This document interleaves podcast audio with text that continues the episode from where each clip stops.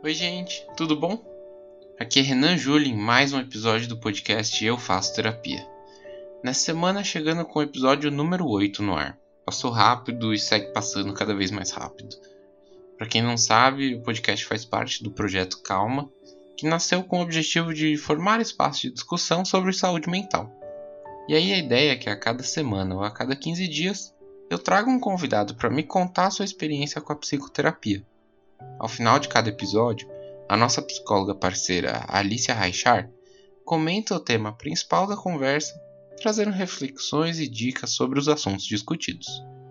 No episódio de hoje, conto com a super presença de Beatriz Fioroto, uma amiga especial e um dos nomes mais importantes do mercado brasileiro de podcasts. No papo, ela fala sobre a sua experiência com a psicoterapia. Vamos ouvir?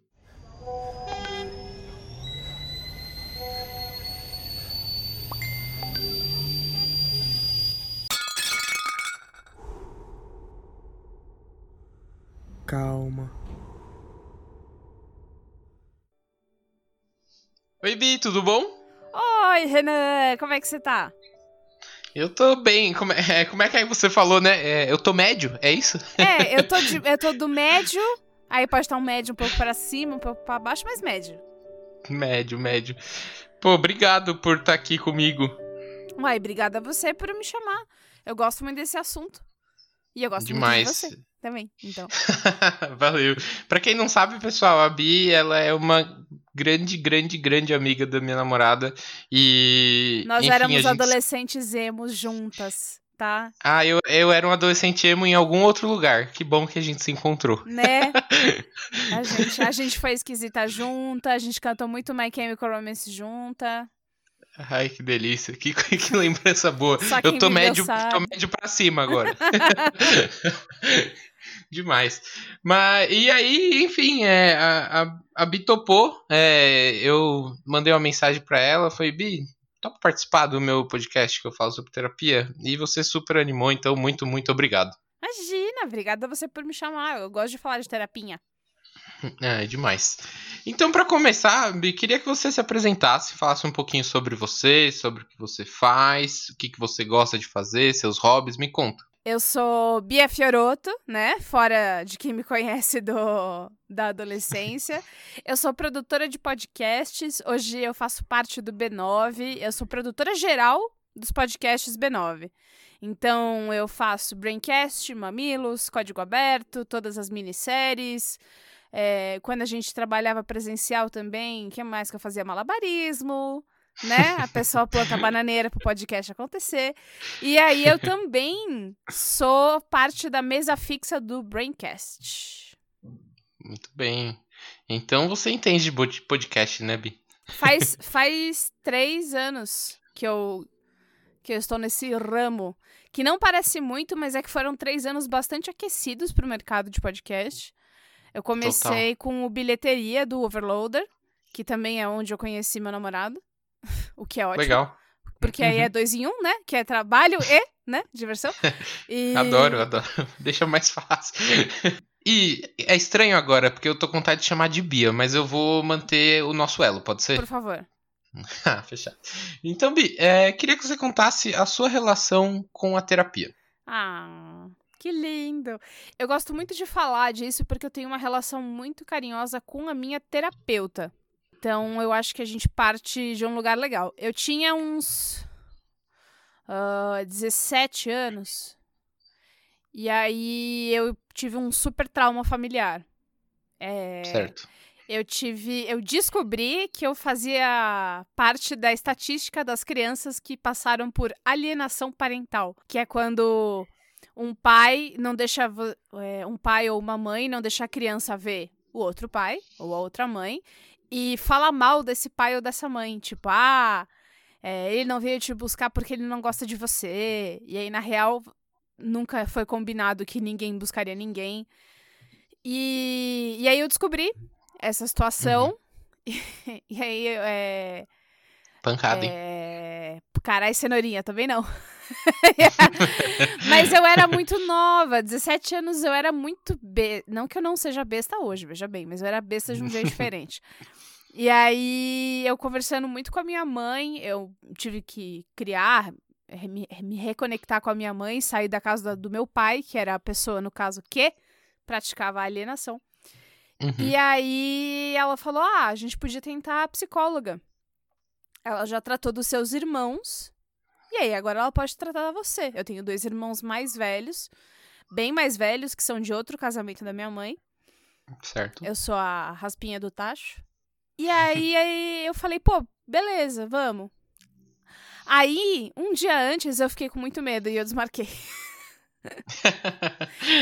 eu comecei a chorar, muito desesperada, porque eu não achava. é, Existe essa coisa das pessoas acharem terapia é coisa de maluco. Não era isso que eu tava achando, mas eu tava com medo da experiência, sabe? Uhum. Eu não queria. Eu não queria viver aquela experiência e aí, enfim. Aí desmarcamos e tudo bem. Aí minha mãe, beleza, quando for seu, sua hora tal. Minha mãe foi muito parceira minha nessa, nessa história. E aí, teve um dia que eu falei, tá, então bora. Então mar- marca aí que eu vou. E aí eu fui. E eu lembro vividamente da minha primeira sessão, de como eu tava muito nervosa, eu achava que eu tinha, sabe, tirar 10 na terapia, tem que fazer.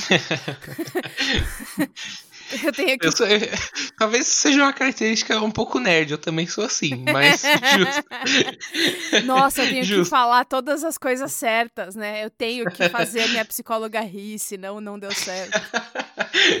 Demais. Não que eu não faça isso até hoje, eu faço isso muito. Mas, mas eu acho que já, já faz parte de uma outra coisa. Enfim, e aí. É, fa... Peraí, deixa eu fazer a conta aqui com o dedo, porque senão não dá. Oito anos. Isso, essa história tem oito anos. Então, há oito anos eu estou em terapia.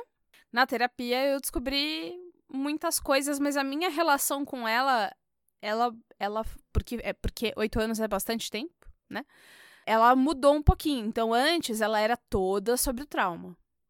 Aham. Toda a sessão era sobre esse trauma, era sobre descobrir quem eu era, porque me disseram que eu era uma coisa, eu descobri que eu era outra. Aí ressignificar e destrancar a memória, que aliás, gente, é importante, mas puta, é péssimo, assim. Pancadas, né? Nossa, não, destrancar. Teve uma memória que eu destranquei que eu saí de lá e. Ai, muito péssimo, né? Mas eu saí de lá e fui vomitar no banheiro de uma padaria lá do lado. Tipo, É, pancadas, pancada, pancada. pancadas emocionais, assim, sabe?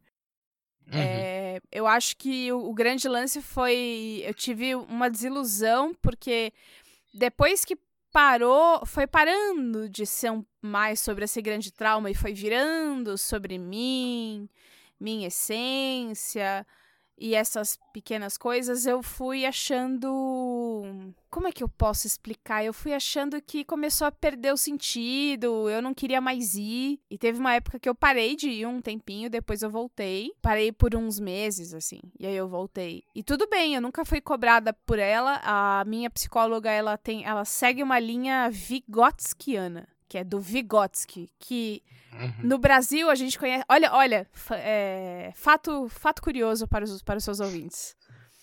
É, o Vygotsky, ele é aqui no Brasil tratado como um educador. Uhum. Só que ele só pôde entrar como educador porque ele era russo, portanto, comunista. E o, co- o comunista psicólogo na época da ditadura militar, não sei se era bom. Então, os- disfarçaram as coisas dele. Ele tem coisas sobre educação, mas disfarçaram algumas coisas dele como material de, sobre pedagogia e tal. Mas na real é uma linha de psicologia. Ótimo fato curioso, adorei. Não é? eu- não, e eu descobri isso faz muito pouco tempo. E- Animal. Mas enfim, voltando aí. É, Eu comecei a achar Uhum. um pouco sem graça, esquisito, aí eu me afastei, aí eu voltei. E aí eu descob- fui descobrindo que existem fases, né? Não é sempre que você tá afim de ir na terapia, só que você tem que contar isso pra sua terapeuta. né? Faz parte do processo. E aí eu, eu descobri porque eu falei um dia, tipo, eu sentei na frente dela. E aí eu falei, eu não queria vir hoje. E aí ela usou uma metáfora muito legal, que eu, que eu uso muito, que é. Cara, imagina que você é uma gaveta bagunçada.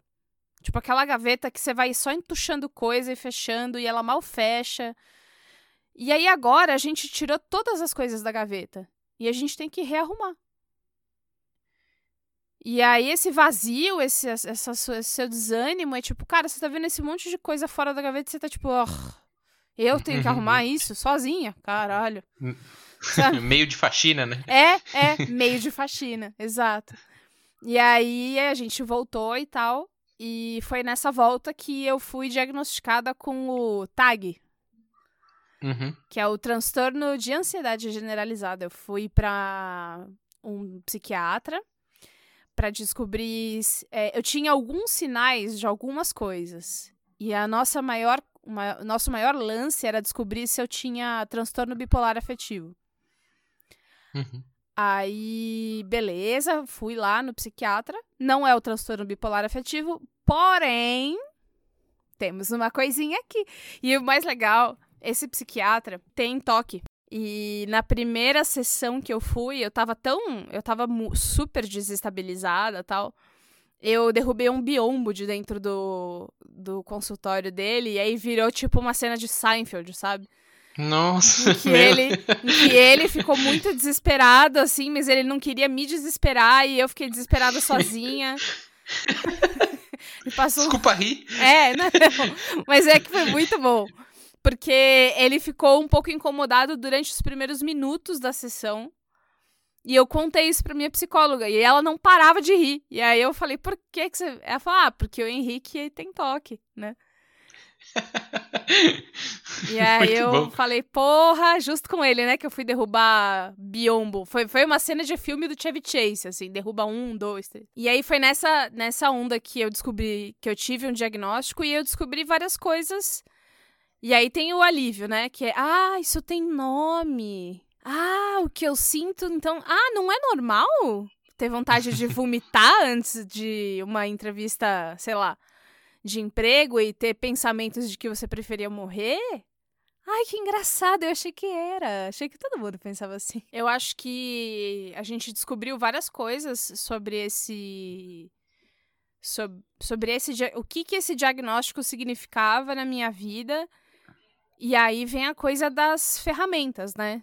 Que é. Uhum. Então tá bom. Então a gente vai fazer. Existe um remédio de uso tópico sem o U que eu uso pra quando eu sinto é, crises muito fortes. Mas, como faz muito tempo do diagnóstico, eu consigo já me predizer. Então, então eu aprendi o que, que me deixa zoada, o que, que pode potencialmente me, me despertar uma crise. E aí tem essas ferramentinhas. Enfim, essas ferramentas é, é, é tentativa e erro, né? Então, uhum. existem pessoas que gostam de ser tocadas, abraçadas, existem pessoas que precisam de é, conversa, existem pessoas que precisam de distração. Distração, dança na minha frente para eu esquecer que eu tô tendo uma crise. Ah! é, existem pessoas que precisam ser deixadas quietas, enfim. É, existem um zibilhão de maneiras de lidar com uma crise. E eu fui descobrindo quais eram as minhas. Então eu descobri que eu preciso que a pessoa converse comigo sobre outra coisa. É, a última crise que eu tive foi. Então a gente tá. Ó, hoje, hoje é dia 12 de junho, né? Dia dos namorados. Uhum. É, e eu estou em casa desde o dia 13 de março. Né? Certo. Não, sem uhum. sair. Então, eu estava em casa desde então e eu tive um uma leve emergência oftalmológica. Eu, ba eu bati o, o meu cobertor durante a noite no meu olho, só que ele fez um, ele machucou de um jeito ali que parecia que o meu olho ia pular para fora e eu fiquei muito nervosa. E aí, assim, a ansiedade já começou ali. Que é, uhum. caralho, eu vou ter que sair de casa porque é olho. É, eu, eu moro com meu namorado, né? Liguei pra minha mãe. Minha mãe é médica, falou: eu vou te buscar e a gente vai no consultório da minha amiga, que não é num hospital. E assim, eu comecei já a espiralar ali, tipo, que sair de casa Não, a gente não pode sair de casa, porque quando sai de casa morre instantaneamente. É isso que eu ia perguntar, Bi. Você pode descrever, não sei se você se importa, mas você pode descrever um pouquinho disso? Olha, é, antes de eu descrever, eu vou dar uma dica. Existe um especial na Netflix chamado Make Happy. Não tem tradução, não tem uma traduçãozinha em português. Make Happy de um comediante chamado Bo Burnham. O especial é, é muito divertido. Ele é o meu comediante favorito hoje, ele é a, a Hannah Gatsby. Mas você se diverte e tal. E no final desse show, eu não vou dar o spoiler, mas ele foi a única pessoa que conseguiu descrever em metáfora para mim o que é uma crise de ansiedade. Nossa, animal. Vou assistir então, já já. Fica aí a, o suspense. Assistam e depois me, me marquem no Twitter lá. Mas a descrição para mim, né? Então, eu começo. É... Fazia muito tempo que eu não tinha uma crise, porque eu tava bastante estável. Porque ficar em casa, apesar do sentimento ser um pouco sufocante, pra... ela, ela evita certas interações sociais que eu não gostava de ter ela evita preocupações que eu não gostava de ter, de, ai, será que eu tô bonita? Ai, será que a roupa tá boa? Ai, será que no trabalho, ai, puta, tem que acordar essa hora? Ai, tem... é, várias pequenas ansiedades do dia a dia sumiram, uma vez que eu tô uhum. trabalhando de casa. Então eu tava super estável. Quando eu descobri que eu ia ter que sair de casa, eu comecei a chorar muito, o que só piorou a situação do olho. e, e meu namorado conversando comigo, tipo, cara, calma, sua mãe é médica, ela vai trazer todas as EPIs, é, equipamento de proteção individual. Vai trazer para você a máscara, o óculos, o escudo facial. E aí, quando eu efetivamente ela chegou e eu pus o pé na rua, eu fui no carro e eu fui segurando. E é uma sensação de é como se é como se a sua é como se a minha pressão tivesse baixa o suficiente para eu sacar que ela tá baixa, mas não o suficiente para eu efetivamente passar mal, desmaiar, socorro. É uma sensação meio meio de sonho, assim, meio de, do, do peso do seu corpo ser diferente e o que as pessoas conversam com você é tipo uau, uau, uau, uau, uau, uau, uau, sabe? Aí eu cheguei no local e as coisas começaram a escalonar. Então, assim, muitas pessoas se sentem à vontade de não usar máscara, de não respeitar um distanciamento social. E existiam pessoas dentro daquele consultório esperando para entrar que não estavam respeitando essas coisas, e isso começou a me deixar mais transtornada. Mais transtornada. Claro. Aí uhum. me chamou a Silmara, beijo pra Silmara, e eu tava já com o queixo travado, tem isso também, eu travo o queixo. Meus músculos todos eles se contraem muito, tanto que não é raro eu sentir dor muscular no dia seguinte como se fosse de academia. Porque eu contraí muito os meus músculos. Uhum. que eu tive, na real, foi um, foi um. Depois, conversando com minha psicóloga, eu acho que foi um princípio de um ataque de pânico junto.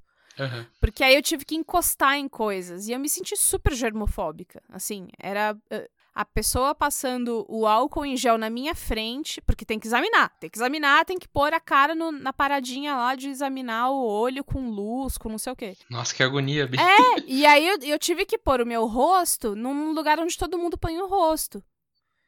Embora ela limpou na minha frente, eu vi ela limpar. Só que aí você explica pra Bia ansiosa, né? E eu tava morrendo de medo de, de ser uma parada séria no meu olho e de eu ter que sair mais vezes de casa. Então, assim, é, ela, ela examinou, examinou e eu segurando, segurando, segurando. Mas a minha mãe, mãe é, minha mãe é foda. Ela, ela tá ligada quando eu vou, quando eu não tô bem. E ela percebeu pela respiração na máscara. Que minha máscara ia e vinha muito rápido. Nossa, que foda. E aí ela falou: Ih, é, Silmara, vamos aí, vamos fazer esse exame logo pra Bia poder respirar, né? Aliviada, tentando. Como se eu tivesse uhum. sete anos, né? Hum, vamos lá. É, fizemos o exame e não era nada. Ela, ela olhou uhum. e ela falou: Cara, não achei nada. O que provavelmente aconteceu foi que, cara, Não lembro o que ela falou. Eu caí numa espiral muito grande. Eu senti um formigamento nas extremidades do corpo. Então, é, a ponta da cabeça, né? O, o cucuruto, dedos das mãos, dedos dos pés. E um choro que não é um choro de. Não é que nem quando você chora num filme, que é um choro sentido. Cara, é um choro inevitável, cheio de coisas que você não entende cheio de alívios que você tá sentindo e medos que você tá sentindo. E foi o primeiro em muitos meses, assim. Então, além de tudo, eu, eu fiquei me sentindo muito. E é uma bosta, né? É, mas eu fiquei me sentindo culpada. Porque. É. Ah, é. Foda. Por quê? Por que, diabos? Culpada do quê? Não tem nem.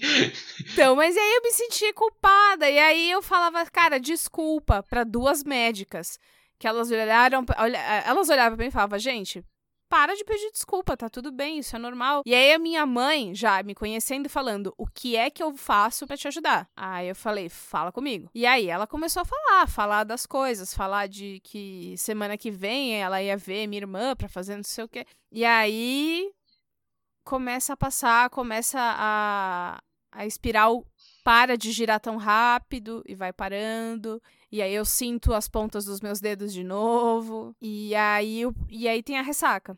É um cansaço emocional bastante grave, assim, que eu sinto. E uma ressaca de vulnerabilidade quando ela acontece fora de casa. Entendi. Quando eu tenho uma crise dentro de casa, essa ressaca não é tão forte. Mas se eu tenho uma crise fora de casa, é, cara, todo mundo me achou uma maluca. E aí, pensamentos bastante tóxicos, tipo, nossa, todo mundo me achou uma maluca. Por que, que eu saio de casa se eu sou assim? Coisas que eu rio agora, mas quando pega é foda. Sim, é horrível, mas assim, na hora fez sentido. Né? É, então. Mas essa é a minha descrição de crises e às vezes elas vêm mais leves, não é sempre que tem esse sintoma físico do formigamento, por exemplo. Mas a respiração é super afetada. O choro, para mim, é sempre. É, chorar, tipo, chora todo dia na quarentena? Já chorou hoje? Eu já. E você, né?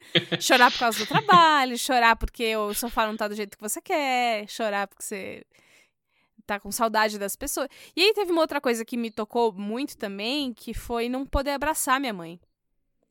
Porque ah, a gente não pode foda. abraçar as pessoas durante esse período. E aí, não poder abraçar minha mãe também foi uma coisa que na volta me deixou muito zureta. E aí, é, eu tinha avisado no trabalho que eu, que eu ia ter que sair pra ir no consultório e tal. E eles foram pessoas falando, tipo, cara, fica tranquila, a gente assume seu trabalho, vai fazer, vai ver se você tá bem. Então, naquele dia eu já não ia trabalhar. E eu voltei para casa muito cansada. Parecia que eu tinha corrido meia maratona, duas aulas de crossfit e um, e um vestibular, uma FUVEST. Porque o cansaço é físico e ele é mental. Então eu cheguei e eu dormi por seis horas. E essa relação do sono, da letargia também com com as crises, não só de ansiedade, né? A crise de pânico, quando você tá numa crise depressiva, é, essa, essas relações do sono, a gente, eu também tenho que ficar de olho, porque quando eu tô muito. Ai, um amigo meu falou que virou pra esposa dele e falou: Ah, é, o, ele acordou de manhã e falou: Puta, eu queria dormir até virar de noite de novo. Isso é hora de dormir de novo. E aí são é, essas relações do sono tem muito a ver com o que eu tenho que ficar de olho para saber se eu tô bem ou se eu tô variando, se eu tô precisando de um pouco mais de atenção. A Bia da terapia é uma Bia que. É, eu, eu sou uma pessoa que, inclusive, eu, eu, é, eu acho que esse é o problema de muita gente, né? Que é a coisa do controle. E quando as coisas não saem do jeito que eu quero, a minha primeira reação é agir como uma criança de seis anos, que era, mas eu quero muito. por que, que ninguém quer a minha ideia, sendo que ela claramente é a melhor? Enfim. De longe, não, não há ideia. eu, sou, eu sou um gênio. Como é que vocês não viram isso ainda?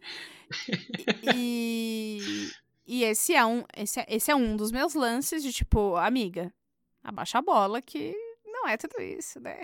Vamos combinar que um time é feito de pessoas por um motivo e tal. E essa é uma coisa que eu trabalho. Não significa que eu seja um monstro, tá? Pelo amor de Deus. É, são trabalhos Uhum. internos. é... E nem, que, e nem que você não seja uma gênia, né? Vale dizer também. Assim, e que a maioria às vezes ideias talvez acontece. seja incrível. A tal. maioria achei que, achei que forçou a amizade. A maioria das ideias, não sei. Desculpa. Acho que médio. Mas o. Mas a Bia da terapia, é... eu acho que é uma Bia muito vulnerável. Acho que é isso. não- Acho que ninguém tá tão vulnerável na vida quanto tá na terapia. Pra falar de coisas Total. tipo. é, Eu lembro a primeira vez que eu falei com a minha terapeuta sobre sexo. E aí é tipo, ah, e porque ela perguntou, falei, ah, e sexo? Foi.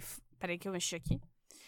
Foi bem no comecinho, ela falou, ah, sua, sua vida sexual, sua relação com o sexo, qual é, qual é, é, a importância que isso tem, porque, enfim, fazia sentido ela perguntar isso na época, não lembro qual era o caminho que, a gente, que nos levou até lá.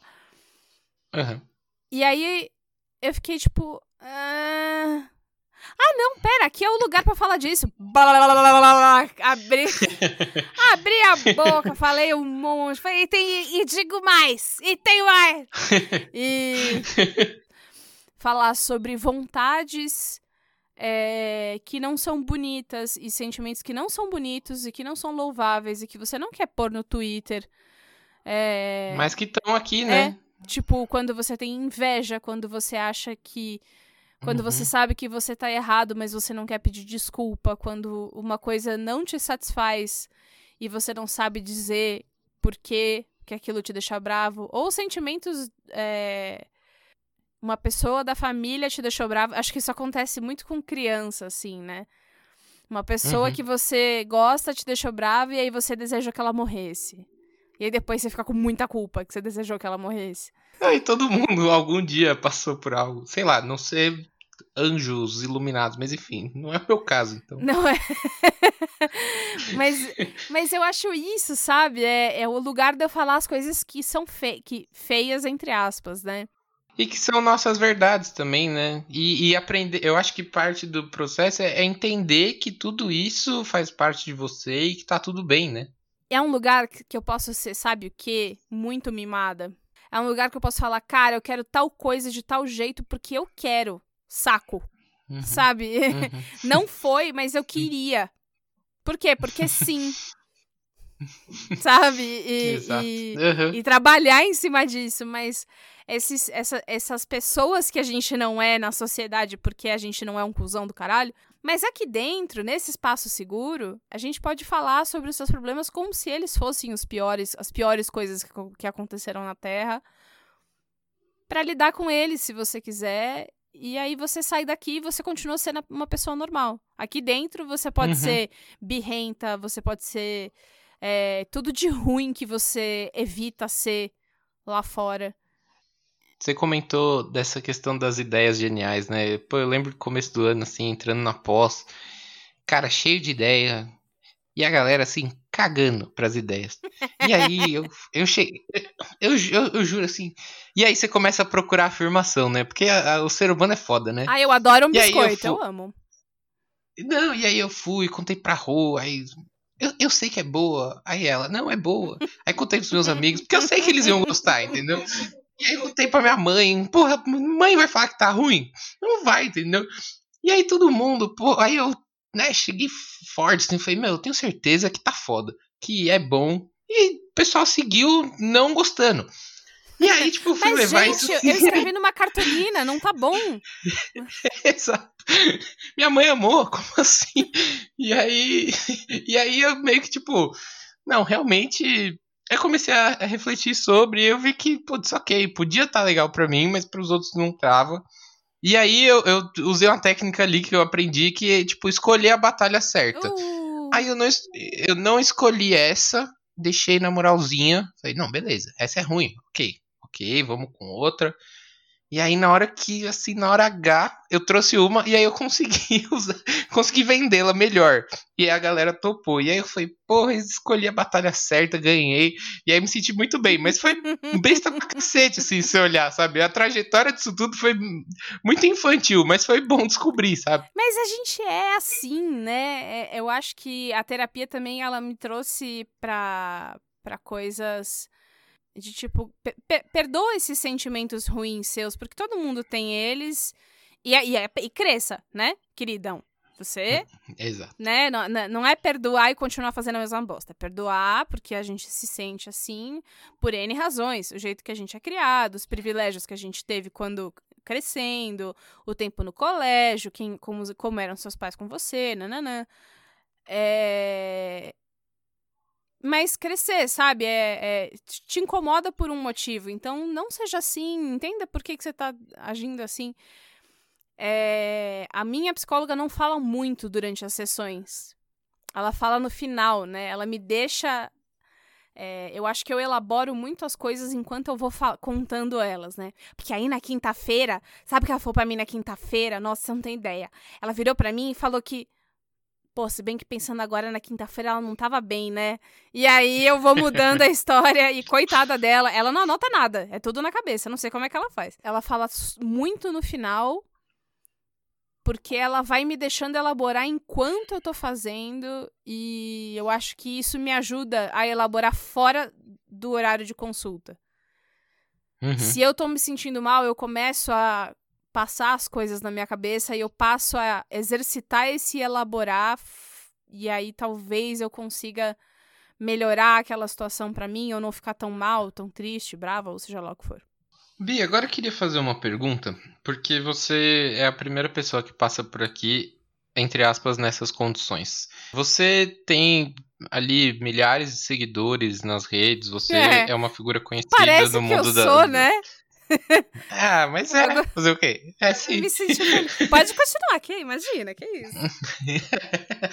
Não, você é uma pessoa super conhecida isso, e uma referência no, no meio que você atua hoje. E aí eu queria saber se, se alguma vez você já passou por algum tipo de ansiedade ou já levou essa questão de compartilhar muito com o mundo e com um mundo meio cinzento, né, que a gente não conhece a cara direito. Tem, já passou por alguma dessa situação por, por ter essas condições? Eu não compartilho nada sobre a minha saúde mental na internet, nas redes sociais. Ponto. Ponto. Ponto. Porque isso desde antes de ser qualquer coisa. E obrigada por me chamar de referência, fiquei muito feliz. Porque eu acho que assim. A gente tem. A Ju Valauer. Ela fala. Ela, uma vez a gente estava falando justamente disso. Porque uma amiga nossa tava, tava falando muito sobre o que ela tava sentindo. E eu falei pra. A gente tava trabalhando juntas e eu falei, falei, cara, eu não entendo. Porque. Especialmente se o seu Twitter, Facebook, Instagram, seja lá a rede que for. Mas você não sabe quem tá lendo. Você tem uma ideia de quem tá lendo, porque na, na, internet a gente tem a falsa sensação de que é só aquela galera que interage ali com a gente sempre. Então, tem sempre umas carinhas conhecidas, né? Que podem não ser seus amigos da vida real, mas que estão sempre interagindo com você. A gente cai nessa sensação de que. É um ambiente controlado. É um ambiente né? controlado, exato. E, e não é. O que eu tô postando no meu Twitter ou no meu Instagram são coisas que eu gritaria num megafone na Praça da Sé. Animal. Essa é a, a metáfora que a Ju falou pra mim. Ela falou, cara, é tipo, sei lá, no Aroche, pegar um para quem não é de São Paulo, são lugares centrais de São Paulo que passa muita gente todo dia. Você gritaria sobre as suas vulnerabilidades para quem você não conhece? Porque, porque, assim, você não sabe o que essa pessoa vai fazer com essa informação. Eu não sei o que, que uma pessoa no Twitter pode fazer com a informação de que eu estou emocionalmente vulnerável ou me sentindo para baixo, ou com crise, ou instável, ou com ideação suicida, ou com crise depressiva.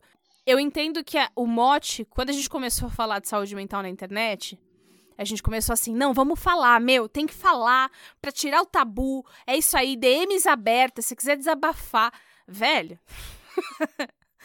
não faz isso, cara, porque é uma foda. Se uma pessoa vem desabafar com você, e você não está preparado para isso, e não é porque você é uma uhum. pessoa ruim, malvada, que tem cheiro de pum, é porque você não é preparado para isso, porque você não estudou, ou porque você Exato. achava que você tinha um conhecimento, só que você só tem 18 anos e tem internet, né? Todas essas coisas muito pessoais sobre saúde mental, eu não falo porque eu não sei o que pode acontecer.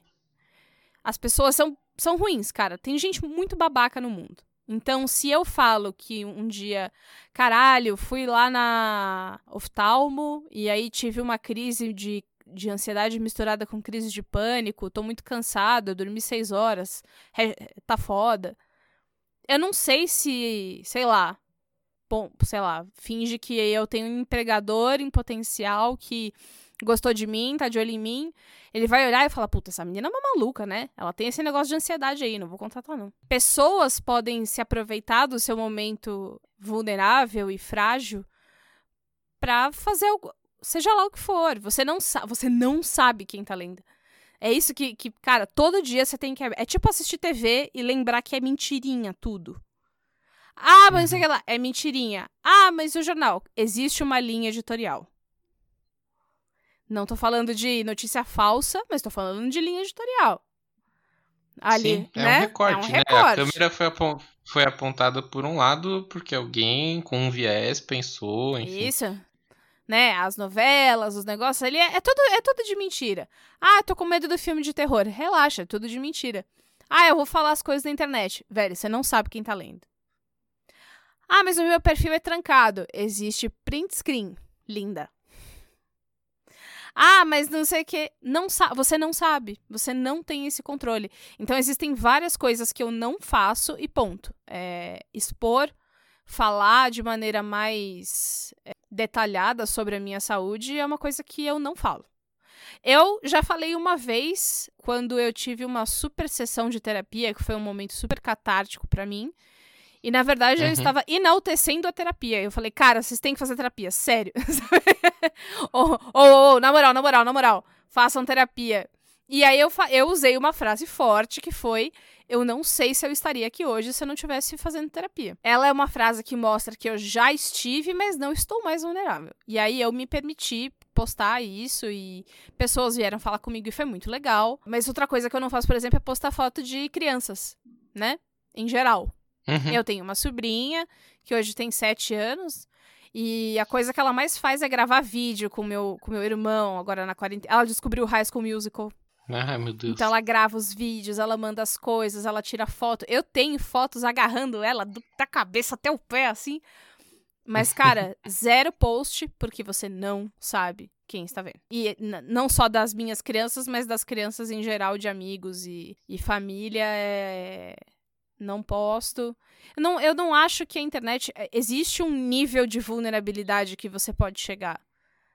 E, e uhum. isso é muito íntimo, é muito pessoal. Se você não tem uma pessoa para você desabafar sobre isso, e aí você sente muita vontade de postar no Twitter, seja lá por, pelo que for, repensa que talvez você precise de novos amigos, um novo, novos companheiros. Não, não, não acho que seja o lugar para abrir assim, escancarar como você se sente. E acho que à medida, né, que essa exposição aumenta, né, acho que esses filtros precisam ser cada vez mais calibrados também, né? Talvez. Exato, porque numa dessas você fala uma besteira também. Então eu acho que isso saiu um pouco do controle. Pessoas que fazem isso de, uma, de forma responsável, que eu acho que a Amandinha Ramalho faz. É, ela tem um podcast chamado Esquizofrenóias, que ela traz pessoas para debater de maneira clara. É, quando ela tá com outras pessoas que não são médicos, especialistas, é muito da, do que ela sente, da experiência dela aquilo ali existe uma responsabilidade editorial. Eu acho que uhum. existem uhum. alguns psicólogos também é, online que, que têm responsabilidade em falar sobre isso. Então a gente cai nessas armadilhas. Falar é o remédio, mas tem um como falar. Não é sair falando que nem doido, não. Mas, Bia, acho que quase encerrando, tenho só mais duas perguntinhas. Se você pudesse. É que assim, o seu caso ele é muito legal porque ele é muito completo, né? Mas assim, se você conseguisse enxergar, o que você acha que mais mudou em você desde o começo da terapia até aqui? É maturidade emocional para lidar com as coisas. Porque eu acho que eu sempre senti. Existem algumas coisas que eu, que eu carrego em mim desde criança. Eu sempre fui uma criança. Ah, e aí agora eu vou soar muito tentando fazer discurso de Miss. Ah, e o que você, fa... o que você pediria? A paz mundial, né? É, mas desde criança eu sinto muita empatia pelos outros, mas eu não sei o que fazer com isso. Então, antes da terapia, é você vê uma pessoa sofrendo bullying, aí você não sabe o que fazer e você sente e chora junto. Vai chorar no banheiro, uhum. você não, você tem um monte de sentimentos e não sabe lidar com eles. Uma pessoa te dá um feedback é, na, na escola, no trabalho, seja lá onde for, e você na faculdade, é, e você acha que é pessoal, e essa pessoa agora é sua inimiga. E aí ela fala com você normal no dia seguinte, você fica, porra, vai tomar no cu. Falou aquele negócio lá da minha ideia, vai se fuder. E, e, e para relacionamento amoroso também. Eu acho que aprender a lidar com os meus sentimentos e aprender a separar o feijão do que, que é meu, o que, que é dos outros. Ah, porque fulano falou tal coisa de mim. Puta, tá, mas ele tá falando isso não é sobre você, é sobre ele, é sobre o que ele sente e tal. É tipo quando uma pessoa tem medo de relacionamento e afasta a outra. Não é sobre uhum. a outra, é sobre a primeira que tem medo de relacionamento. Então eu acho que eu aprendi a entender melhor os meus sentimentos. Os, eu, e assim, eu ainda tô muito longe de ser ótima nisso. Mas uhum. eu já tô muito melhor do que quando eu comecei há oito anos. Tá, talvez se eu não tivesse melhor, né? Depois de oito anos. Podia ter trocado de terapeuta já. Mas, é, mas eu acho que é, é, esse é o lance. É saber dizer o que eu tô sentindo e detalhar o que eu tô sentindo, às vezes até de maneira um pouco engraçada. Metáfora, eu uso metáforas muito sinestésicas às vezes, mas as pessoas entendem. E aí, hum. isso com o passar dos anos foi melhorando. Muito bem, Bi. Que, que lindo ouvir seu relato de, de coração, foi muito legal. E para fechar, eu acho que, enfim, a resposta foi dada aí nesses minutos todos. Mas você indica a terapia para alguém? Não, acho péssimo, gente. Não deem dinheiro. Psicologia é uma mentira. Cara, eu acho que nem sempre as pessoas têm grana para fazer isso. A, a, a, gente sempre fala, né? Ah, existem os, os, hospitais universitários, existem ações a preços populares, existe o CAPS, existe não sei o quê. Mas não é fácil, mesmo com todas essas, essas iniciativas. Mas insistir em procurar. E isso independe se você está se sentindo instável ou não ter um terapeuta, eu imagino que isso, que, que isso tenha sido dito aqui bastantes vezes. É, ter um terapeuta é ter uma pessoa pra, com quem você conversa não só sobre as coisas que passam pela sua cabeça, mas é onde você elabora quem você é, a sua essência. Então, se você puder, se você tiver é, a energia, ou se você tiver alguém para dividir essa energia com você, tipo um companheiro, um amigo, é, virar e falar, cara, eu queria ter ajuda, mas. É. E aí a pessoa fala, não, vai, vamos, eu vou com você. Ela abre lá com você, o, sei lá, o aplicativo pra ver. Eu acho que tudo isso que a gente falou aqui e o fato de você ter criado é, esse programa e tal, só prova que a terapia ela existe para te ajudar a existir. para te ajudar a viver no mundo e compreender Todas essas coisas que a gente sabe que, ué, não é justo, mas acontece. É uma bosta, mas acontece. Ah, mas esse sentimento é ruim, eu tô sentindo ele. É. E o que, que eu faço? Ué, sente ele. Mas é isso, concordo total. É, é e assim, é, pode ser que a terapia não seja legal às vezes. E que você uhum. saia se sentindo ainda mais pesado de quando você entrou. E isso não significa que você tem que trocar a terapeuta que tá ruim. Às vezes às vezes vai ser só ruim mesmo, vai ser difícil mesmo. E vai ser só ruim e muito difícil sem a terapia, porque a vida às vezes ela é só ruim e muito difícil. Então, se você puder ter uma terapeuta ou um terapeuta, eu tô falando a terapeuta porque a minha é mulher, a do Renan também, mas enfim.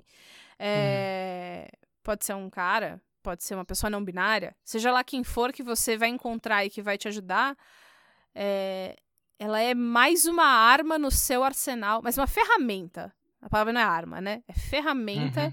no seu arsenal para lidar com existir nesse mundo. Que aí depois não tem depois, né? Eu acredito que não tem depois. O que a gente tem é isso aí. E aí, se, se puder fazer isso aí de um jeito muito bom, melhor ainda.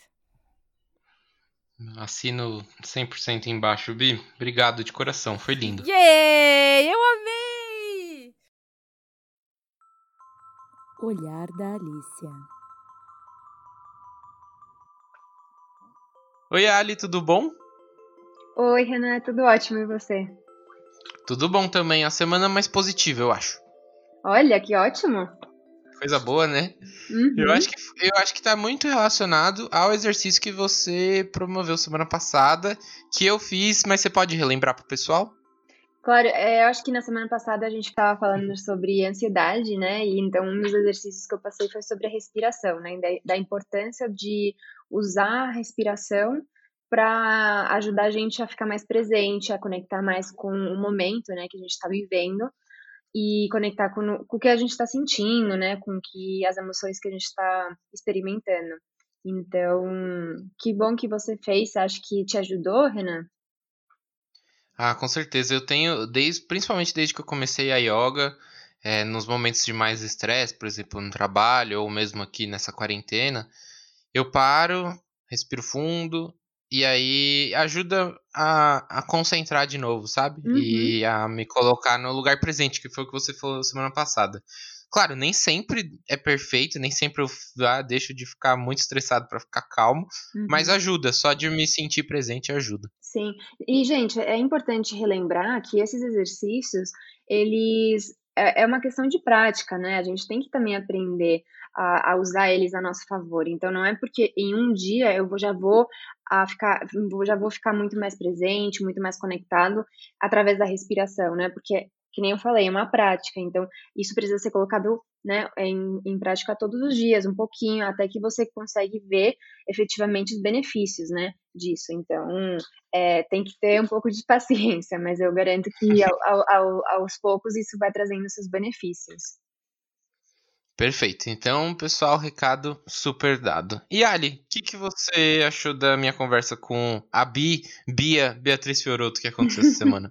é, bom, eu vou, eu vou me referir a ela como Bia, né, que ela falou, né, no, no, no, episódio. Você tem o privilégio de chamar ela de Bi, né, que você tem essa relação com ela um pouco mais de amizade. Sim. Então, bom, eu achei super interessante, mais uma conversa bem diferente, né, de tudo que a gente veio conversando nos outros episódios. E hum, eu achei super legal também, né? Acho que hum, é o que a gente sempre comenta nos episódios, que cada tema é, é bem diferente, né? Total. Inclusive, já vou abrir as minhas questões dessa semana, Ali, com uma que não tinha aparecido até agora. Ela comenta que ela passou por um caso de alienação parental. Uhum. Queria que você me ajudasse a entender um pouco isso. Sim, eu na verdade eu trouxe aqui um pouco a definição, né, a explicação um pouco do que isso é, significa. A gente às vezes ouve né, esses termos sem entender ou sem saber o que eles representam, significam, né? Então, nesse caso, né, alienação parental, é, normalmente ela acontece quando tem uma, uma separação, um divórcio, né? Então, os pais né, de uma criança, eles têm, têm uma separação, e aí, normalmente, essa alienação acontece quando a criança, ela tem que ficar tem uma briga pela custódia, né, que fala. E aí essa alienação acontece quando um dos progenitores, né, ou inclusive os dois, também pode acontecer, eles influenciam esse esse filho, né, tomar partido. Então a se colocar contra a outra parte.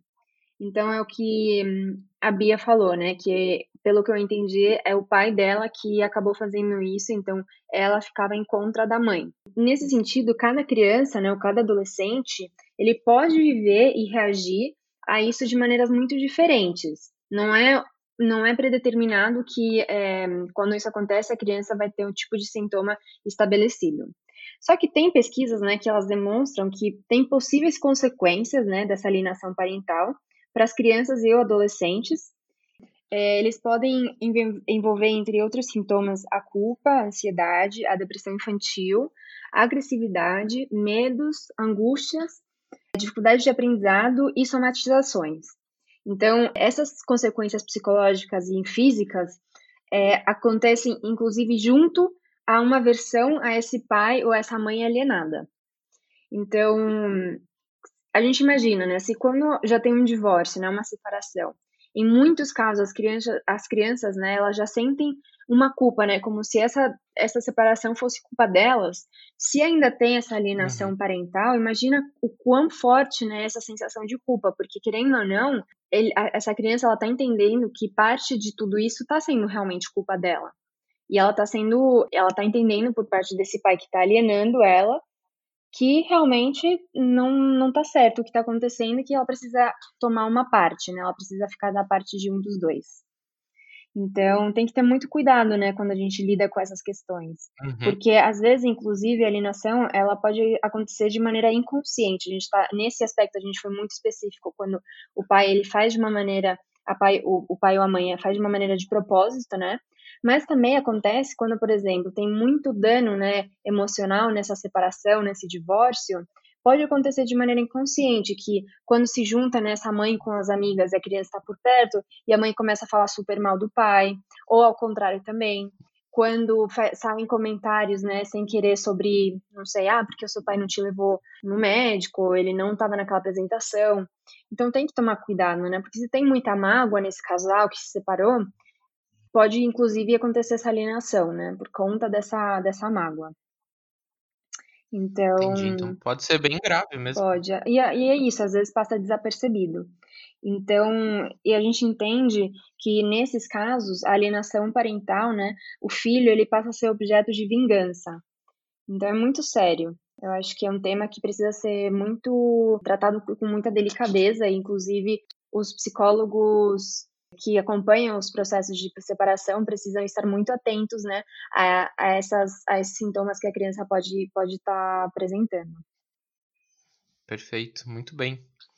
Outro ponto apresentado pela, pela Beatriz, Ali, foi que ela, ela nos deu, assim, e a gente tem o privilégio muitas vezes de entrevistar pessoas que se comunicam muito bem, né? E ela uhum. fez uma descrição, né, da crise de ansiedade dela Queria saber o que, que você achou da forma como ela apontou tudo aquilo que ela passou. É, às vezes a gente ouve, né, de uma maneira que é, é, o que você falou, né? A pessoa consegue descrever de uma maneira tão descritiva, né, tão intensa que a gente inclusive consegue se imaginar, né, no papel do outro. Total, total. Ela trouxe, né, sintomas que eu não, eu não sei se as pessoas acompanharam o, o episódio com a Lívia, no qual a gente conversa, né, sobre o transtorno do pânico. E eu trouxe uhum. alguns sintomas que são bastante recorrentes, né, que, que podem vir a acontecer, né, e dentro desses, né, o que a, a Bia, ela trouxe foi que o queixo dela, ela fala que travava, né, que ela não conseguia, Isso. que ficava com muita, muita tensão muscular, né, Uhum. A contração muscular, que é um dos sintomas, inclusive, que é bastante comum. Ver o outro falando com nós e não ouvir, né? Esse blá blá blá blá. Não, não, não, a concentração não chega, parece, né? Uhum. A, a, desrealização, né? Que você tá presente, mas parece que, como a Lívia falou, né? Parece que sua alma tá fora. Uhum. A, a Bia, ela não, não chegou a falar com essas palavras, mas ela deu a entender, né? Que tem essa sensação de que eu tô presente, quer dizer, o meu corpo tá presente, mas eu não tô, né? Tá alguma coisa estranha. Então, na verdade, eu, o, o que isso mostra é que realmente cada pessoa ela vai vivenciar esse tipo de transtorno de maneiras muito diferentes. Inclusive, esses sintomas que eu trouxe naquela outra entrevista, no, no outro episódio, e os uhum. sintomas que ela traz, não tem por que ser, não são padronizados, né? Os sintomas que eu trouxe da outra vez são os mais comuns, mas isso não quer dizer que uma pessoa tenha que viver esses sintomas como maneira obrigatória de, né, ter um transtorno de ataque do pânico, por exemplo. Perfeito. Então, é, é importante que cada pessoa, quando tem, né, esse, esse ataque, identifique quais são, né, esses sintomas que aparecem e também saber de que maneira ela vai poder gerenciar esse, esse ataque. Então, por exemplo, no caso da Bia, ela falou que para ela o que ajuda é pessoas conversando com ela, né? Uhum. E, é, trazendo né, é, conversa, enfim, distraindo ela, né, do, do, do que está acontecendo. Então, para outras pessoas foi o que ela mesma falou, né? Às vezes pode ajudar o contato físico, um abraço ou uma mão, né, nos braços, assim, falando, olha, eu tô aqui, trazendo para o presente.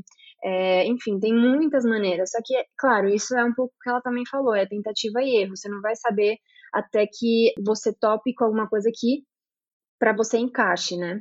Total.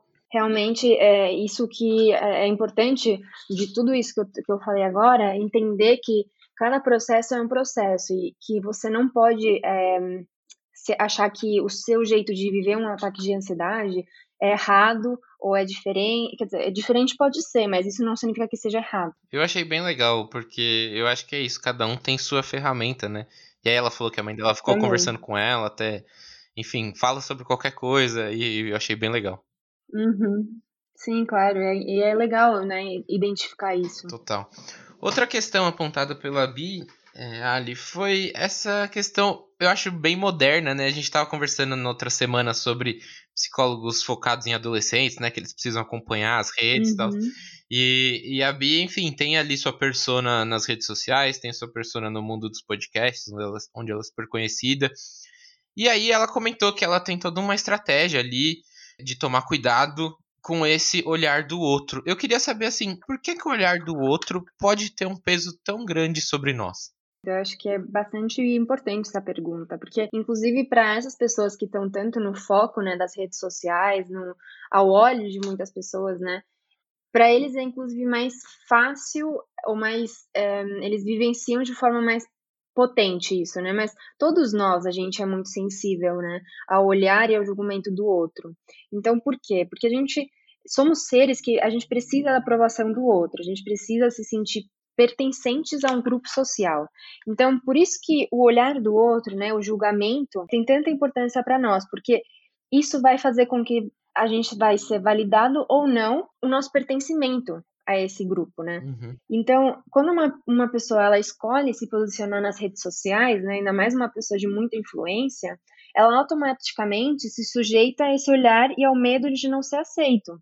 Então, é claro que uma pessoa que ela tá, né, na linha de frente, ela tem que escolher muito bem em que em que temas ela vai entrar, né? Em que assuntos ela, em que, que, assuntos ela vai escolher lutar ou não, né? Eu acho que também é um pouco essa velha história de que sempre é, a gente pode ter, sei lá, 100 reações ou comentários muito positivos, né, sobre uma coisa que a gente fez, algum vídeo, etc. Só que se tem 10 comentários negativos, a tendência vai ser sempre ter esse enfoque no, no, na, nesses comentários negativos. Eu acho super válido o que ela falou, né? A decisão de não, querer, não querer falar sobre certos assuntos, porque a partir do momento que uma pessoa ela faz isso, né? É o que eu falei, ela tem que se posicionar, né? E se, é, e se responsabilizar porque ela, por essas coisas que ela trouxe, né?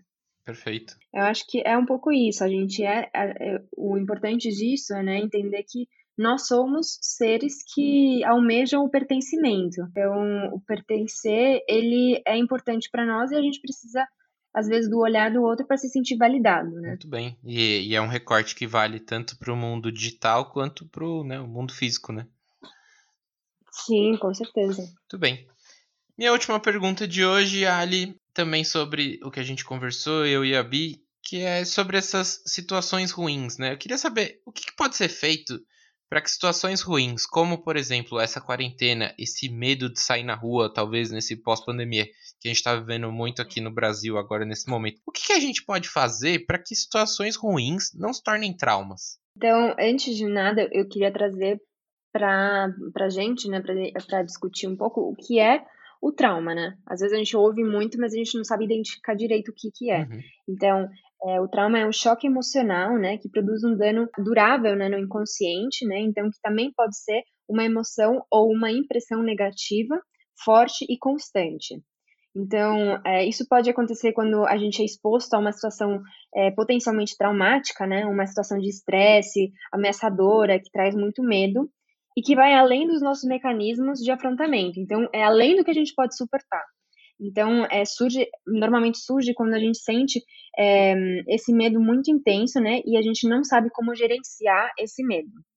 Então, além desse trauma poder ser pontual, né? Às vezes acontece um desastre natural, etc. Isso já pode ser um, uma situação pontual que gera trauma. Uhum. Também existem é, os traumas que são acumulativos. Então, não, não necessariamente tem que ser uma coisa pontual, Mas é, a pessoa ela vê, se vê exposta né, durante um longo período de tempo a situações que ela não consegue gerenciar e isso também pode causar um, um, trauma. Só que o importante é entender que em ambos os casos os mecanismos de base são os mesmos, né, em que as emoções elas transbordam, né, e as vivências traumáticas não se integram no nosso eu. Então elas permanecem, elas permanecem ativas. Então por isso que a pessoa também ela quando ela tem um estresse pós-traumático ou ela vivencia né, esse trauma é porque esse trauma acontece, ela não consegue integrar o que aconteceu, ela não consegue associar, e aí isso permanece ativo, e ela vai revivendo flashbacks, isso fica, esse medo, né, aparece de maneira muito automática, uhum. muito rápida. Tudo isso, né, de maneira inconsciente, né, esse trauma permanece ativo de maneira inconsciente e pode se manifestar através de problemas psicossomáticos, preocupações ou até é, comportamentos disfuncionais, né, que é quando as pessoas elas percebem que não conseguem levar a vida como levavam antes, né? Perfeito. Então a pergunta é, né, como prevenir um trauma? Que eu acho que às vezes as pessoas se perguntam isso. E é um pouco complicado, porque a gente não pode prever, né, se uma coisa negativa vai acontecer com a gente, né, como, por exemplo, um desastre natural, ou é uma coisa mais um ataque terrorista, né? Uhum. A gente não consegue prever quando essas coisas acontecem, como aconteceu com essa pandemia. Foi muito rápido, né? Considerando Correto. o tempo, né? Que, no qual aconteceu. Uhum. Mas a gente pode desenvolver habilidades que permitam afrontar os fatos, né? Que permitam a gente conseguir entender o que está acontecendo de uma maneira mais é, menos traumática, melhor falando, né? Uhum. Então, também é importante lembrar que o trauma ele não está unicamente no evento, ele também está presente na maneira como a gente reage a, a esse evento, né? E como a gente aborda essa dimensão traumática. Por que, que algumas pessoas ah, vivenciam a mesma situação e algumas têm né, um estresse um pós-traumático, um transtorno pós-traumático e outras não? Então, depende muito de como cada um vai vivenciar isso né? Perfeito. Uma forma de prevenir, né, o que uma que o acontecimento traumático realmente se fixe como trauma é a vinculação humana. Por incrível que pareça, pessoas que se vinculam mais com os outros, elas se sentem mais unidas e com capacidade de afrontar melhor as coisas que acontecem, tanto é, como uma coisa externa, né, um fator de natureza externa, como qualquer tipo de vivência traumática que a gente possa imaginar. Além disso, também a confiança em si mesmo, então a confiança que você tenha, se você é uma pessoa que tem uma autoestima, uma confiança maior em si mesmo, é mais fácil para essa pessoa conseguir afrontar essa, esse trauma. Perfeito. E o apego seguro, que também é mais ou menos isso, é, é esse, esse vínculo desde pequeno seguro, né? Essa proteção que você sente desde que você é pequeno. Sendo é, mais específico ainda, né? Nesse caso em concreto com a pandemia, é importante entender que a origem do trauma, do trauma né? Ela está em um fator que não, não tem um responsável direto, né? Mas que ele não tem, né, esse responsável direto, que é um fator da natureza, enfim. Então, o que pode ajudar nesse momento, né, é um pouco é a aceitação né, do que do que está acontecendo realmente. Eu sei que às vezes é difícil, mas aceitar que isso está acontecendo, que tá que aconteceu do jeito que foi, e, e o poder de adaptação, né? Então saber como a partir de agora eu vou me adaptar a essa situação nova, que tem a ver também com a flexibilidade cognitiva que eu ia trazer agora, que é a capacidade de, de fazer um reenfoque positivo, né, e reinterpretar eventos adversos ou negativos, como essa pandemia, é, com a finalidade de encontrar uma, um significado e uma oportunidade né, disso que está acontecendo. Uhum. Então, poder ressignificar é, esse momento, né? Total. E, e, no, e no final também, acho que é importante é, falar que isso, isso, tanto agora com essa pandemia, como com qualquer evento traumático, é muito importante quando a pessoa vê que está é, tá acontecendo uma coisa, né, que pode ser potencialmente traumática, e logo em seguida ela já está vendo que está sendo difícil, né, se desvincular disso, que ela está muito presa, né, a isso que aconteceu, é importante a gente buscar ajuda. Porque quanto mais tempo a pessoa deixa, né, esse, esse trauma dentro, né, essa, esses sintomas, esse acontecimento, é, é muito pior, porque aí o trauma, né, essa, essa vivência, ela vai ficando mais difícil, ela vai ficando mais encarnada dentro da pessoa. Então, quanto antes a pessoa busca ajuda, ela vai conseguir fazer essa, essa integração do que aconteceu. Muito bem, Ali. Eu acho que essa questão de ressignificar, né, trazendo aqui uma experiência pessoal, claro, acho que muito dentro do ambiente de privilégio que eu estou inserido, eu trabalhei muito essa questão de ressignificar o tédio, né? Porque a gente tem trabalhado, é, tem estudado, mas mesmo assim ainda há muitas horas disponíveis, né? E eu estava olhando o tédio de um jeito muito ruim, de que era a pior coisa do mundo, de que estava um saco. E aí eu trabalhei isso com a minha terapeuta num sentido de, ok, mas o que surgiu a partir do tédio, sabe? E aí eu fui encontrando Sim. pontos positivos. É, por exemplo, o projeto nasceu do tédio, entende? Então é, é, legal essa questão de ressignificar, acho super importante. É super importante. Eu acho que também é importante que você trouxe agora, Renan, a, a questão também do privilégio que cada um no qual cada um está inserido, né? Uhum. Porque é verdade, tem, tem muitas pessoas que estão em situações totalmente diferentes de outras, e a gente precisa também ter consciência né, da posição na qual a gente está, e não que isso tem que fazer com que a gente se sinta pior ou melhor que os outros, não, mas realmente é mais uma questão de, de realidade, né?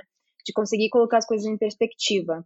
E eu acho super importante também que você falou de ressignificar é, no, no, seu caso, o TED, né? Como tantíssimas outras coisas que a gente também pode ressignificar para o nosso, nosso bem-estar, para nossa para nossa produtividade. Total.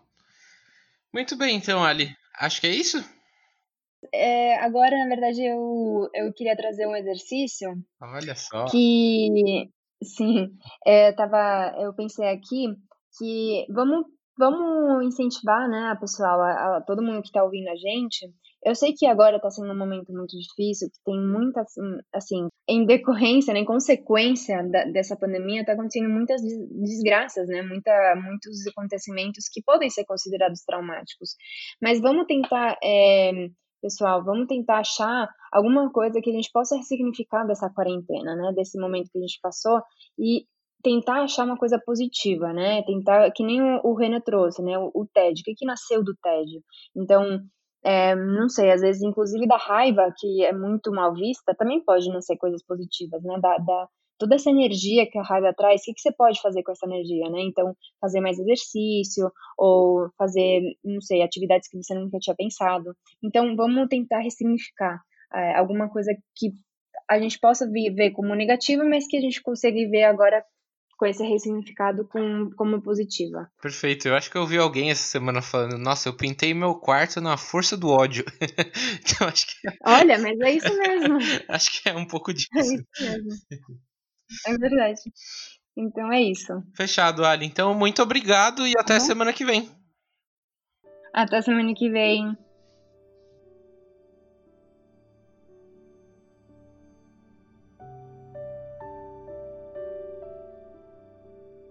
É isso por hoje, pessoal. Agradeço a companhia e espero contar muitas histórias ao longo do projeto. Se você quiser saber mais sobre o Calma, enviar perguntas para a Alicia ou até mesmo participar do podcast, é só buscar o nosso perfil no Instagram, arroba projeto calma, e nos enviar uma mensagem. Um abraço e até mais!